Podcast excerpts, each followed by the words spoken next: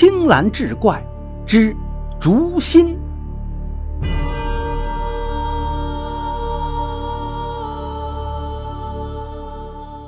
话说青山镇来了个卖艺的老头，自称竹叟，一根竹棍耍的那叫一个出神入化，一会儿从里头飞出来鸽子，一会儿从两头长出鲜花，令众人是啧啧称奇。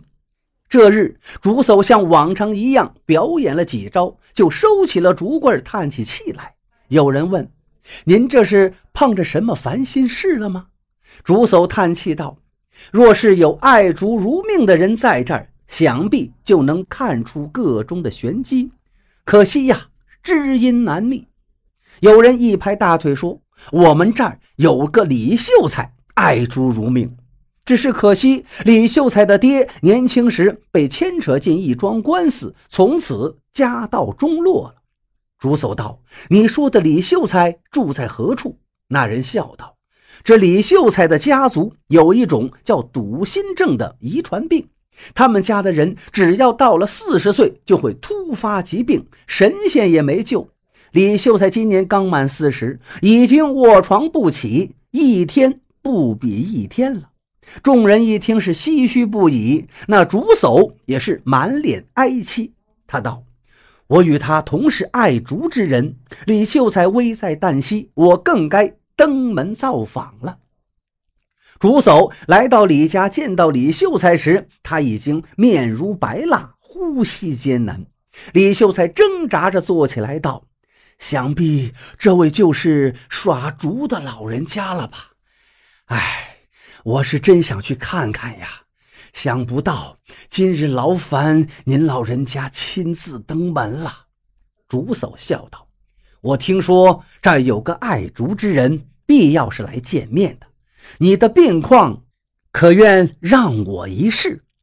李秀才苦笑道：“老人家尽管一试，我这破身子早晚都是要死，无甚差别了。”话音刚落，就传来了小厮的哽咽之声。李秀才叹气道：“想我李家以前也是望族。”我这大半生来孑然一身，唯有这个小厮一直跟着我。如今我要走了，牵挂的也就只有他了。那边小厮更是泣不成声。竹叟感慨道：“主仆情深呐，倒也难得，不枉我来此一趟。你放宽心，我自当尽力而为。”说完，竹叟让小厮去外头守着大门，便开始为李秀才治病。大约过了半日，听到里头换了小厮，这才进去。只见病榻上的李秀才早已熟睡过去。竹叟满头大汗，对小厮说：“等你们少爷醒了，就无碍了。老朽先告辞了。”小厮点了点头，送竹叟出门。哪知李秀才睡了整整是一天一夜，等他再醒来，就面色红润，精神头十足，还破天荒的吃了两大碗干饭。李秀才大喜，忙让小厮再去把竹叟请来。竹叟进了门，李秀才和小厮早已跪倒在地，磕头谢恩。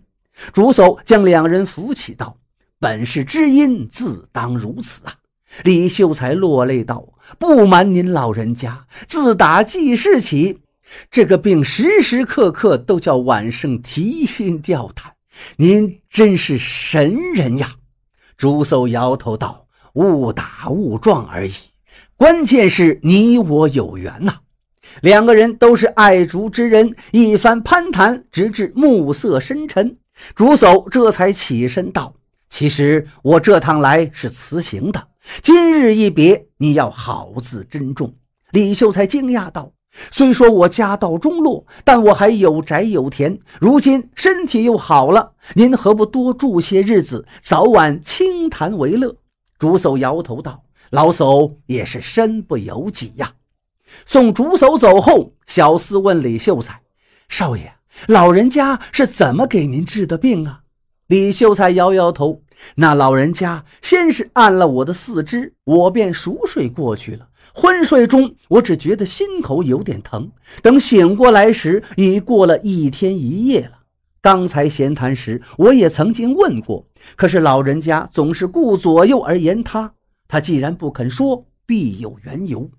小厮连忙称是。李秀才又道：“不过老人家临走前对我说，只要我日后多种竹、多赏竹，这病就不会复发。”小厮笑着说。您这病跟竹子也能扯上关系？李秀才不以为然。奇人之事，我等凡夫俗子又怎能明白？咱们只是照办就是了。自从竹叟离开青山镇后，李秀才的病果然是不药而愈，成了当地的一大奇谈。之后几年，李秀才用家里的田地开辟出一个药园子，种植药材。没几年，白花花的银子是滚滚而来，李家又恢复了往日的风光。有了钱的李秀才极尽奢华之能事，到处物色美女，娶了一房又一房。如今黄金在手，美人在怀，这日子过得那叫一个潇洒快活。这一日，听说朝廷有一位大官即将回青山镇省亲，李秀才不由得心念一动，道：“这青山镇说到底是个穷乡僻壤之地，如今我这病也好了，银子也有了，是时候到外头享受一番了。”小厮道：“少爷有什么打算？”李秀才道：“我没什么打算，但是银子自有它的用途。”咱可以用银子捐个官来做，这么一来，咱们搬出青山镇就名正言顺了。到城里做了官，自然就有更多的银子了。没过几天，那位朝廷大官回到青山镇探亲，李秀才托关系见了大官一面，奉上了银子。大官颇为满意，让李秀才回去等着。果然。那个人回朝没多久，圣旨就到了青山镇，赏了李秀才一个县令当。一接到圣旨，李秀才开始忙前忙后准备赴任。哪知万事俱备之际，李秀才却再次病倒，没几天就瘫在床上。李府上下顿时乱成一团。李秀才喘着气对小厮道：“快快去找竹叟来！”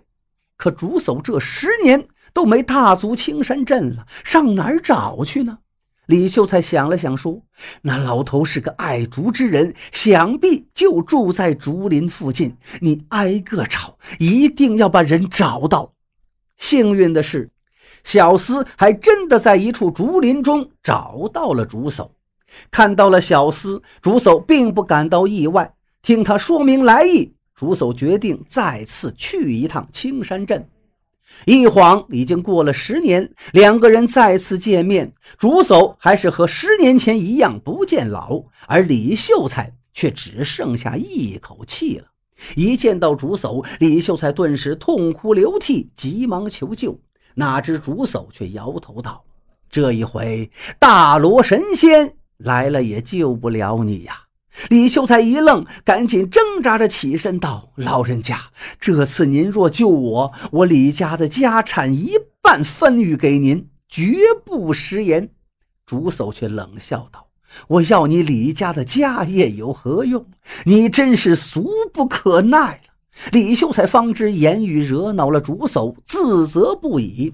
竹叟感叹道：“不是我见死不救，实在是无能为力。”你可知我上次为何能救你？李秀才摇了摇头，一脸的茫然。竹叟道：“我并非一般的杂耍之人，我得知你爱竹成痴，所以十年前特来救你一命，以精致的竹子做成竹心，取代你七窍皆堵住的坏死之心。但这竹心并非毫无禁忌，竹内之心乃是空心，即为四大皆空之意。”你既以竹为心，就应该淡泊名利，静心修养。上次临走前，我嘱咐你多种竹，多赏竹，便是此意。可这十年，你又如何？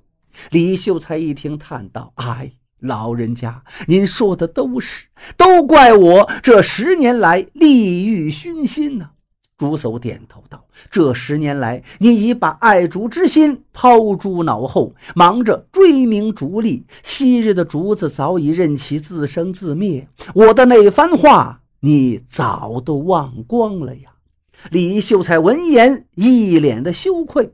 竹叟痛心道：“竹之心贵在四大皆空，淡泊名利，而你却利欲熏心，不仅是竹心蒙尘，还以各种欲望填满竹心，使其不堪重负。如今竹心已被填塞，也如你家的历代先祖一样，心窍皆堵塞，堵心之症自然就复发了。可惜呀，这换心之术。”只能施行一次，所以这次你是回天乏术，神仙难救了。李秀才这才明白是自己害了自己。竹叟叹了口气，飘然而去，只留下泪流满面的李秀才瘫在床上，悔恨不已。